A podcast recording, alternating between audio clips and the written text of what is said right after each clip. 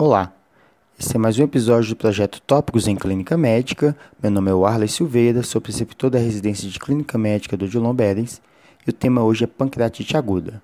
A proposta desse podcast não é fazer uma revisão sobre o tema, mas abordar alguns pontos-chave, incluindo condutas tradicionais não suportadas por evidência ou mesmo já com evidência contrária à sua prática. Começando sobre o uso racional das enzimas pancreáticas. Relembrando o podcast sobre exames laboratoriais desnecessários, não se justifica pedir amilase e lipase juntas. Somente a lipase já é suficiente, pois tem a acurácia semelhante e tem a vantagem de permanecer elevado por mais tempo, permitindo o diagnóstico no paciente que se apresenta tardiamente, após 24 horas do início dos sintomas. Além de ter menos fatores que elevam falsamente, quando comparados com a amilase. Lembrar que a enzima pancreática não tem qualquer valor prognóstico, tampouco ajuda a guiar o manejo. Portanto, não devem ser repetidas uma vez firmado o diagnóstico de pancreatite aguda. E a imagem deve ser rotina? Não. Seja para o diagnóstico ou para o prognóstico, a imagem não deve ser uma rotina. Para o diagnóstico, pode ser usado quando há dúvida. Por exemplo, uma dor que não é característica, uma enzima que não se eleva mais de três vezes o valor de referência, podendo lançar a mão seja do ultrassom, da tomografia ou da ressonância. Em geral, a TC de abdômen é preferida por ter maior acurácia que o ultrassom e ser menos complexa e mais disponível que a ressonância. Para o prognóstico, a TC contrastada é o método de escolha porém só é indicada na suspeita de pior prognóstico, na maioria das vezes guiada pelos scores clínicos laboratoriais. Através do score de Baltazar, a TC permite a avaliação do grau de acometimento pancreático, bem como da presença e extensão de necrose, o que tem implicação em mortalidade. Lembrando que só deve ser realizada após 72 horas do início do quadro, tempo para melhor definição da extensão da área de necrose. Sobre os scores clínicos laboratoriais, temos vários, Apache 2, CIS, BISAP, Hanson, todos com muito semelhante, com exceção do score de Hanson, que parece ser pior, além de ser, só poder ser concluído após 48 horas. Nenhum deles tem um bom likelihood rate positivo para predizer pancreatite aguda grave, mas parece que tem um bom likelihood rate negativo, ou seja, ajudam a identificar o paciente de menor gravidade.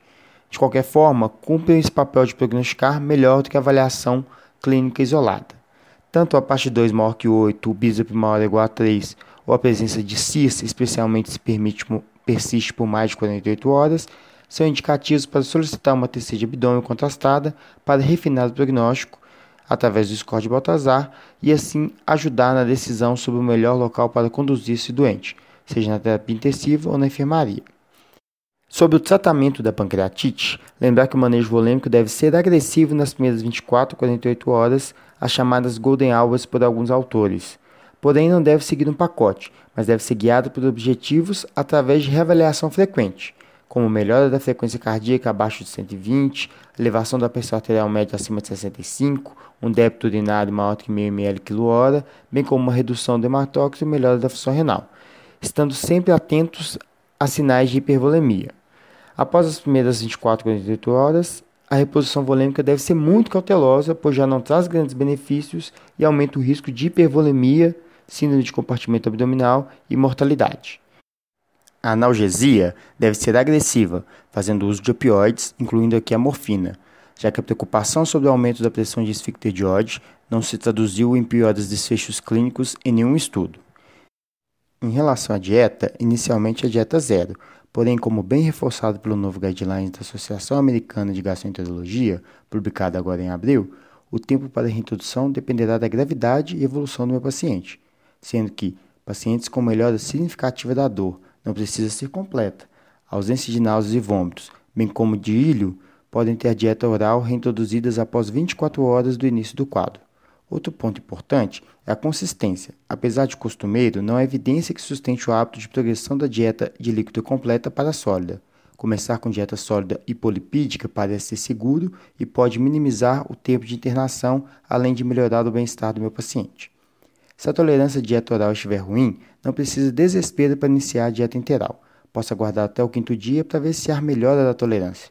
O início precoce de dieta interal não parece mudar desfechos clínicos, mas é claro que essa decisão pode ser individualizada para o meu paciente. Em relação à dieta parenteral, não deve ser rotina, pois implica maior mortalidade e risco de infecção, sendo reservada para quando não há tolerância à dieta interal ou não alcança o alvo calórico em 48 a 72 horas. É isso aí, pessoal. Até a próxima. Muito obrigado.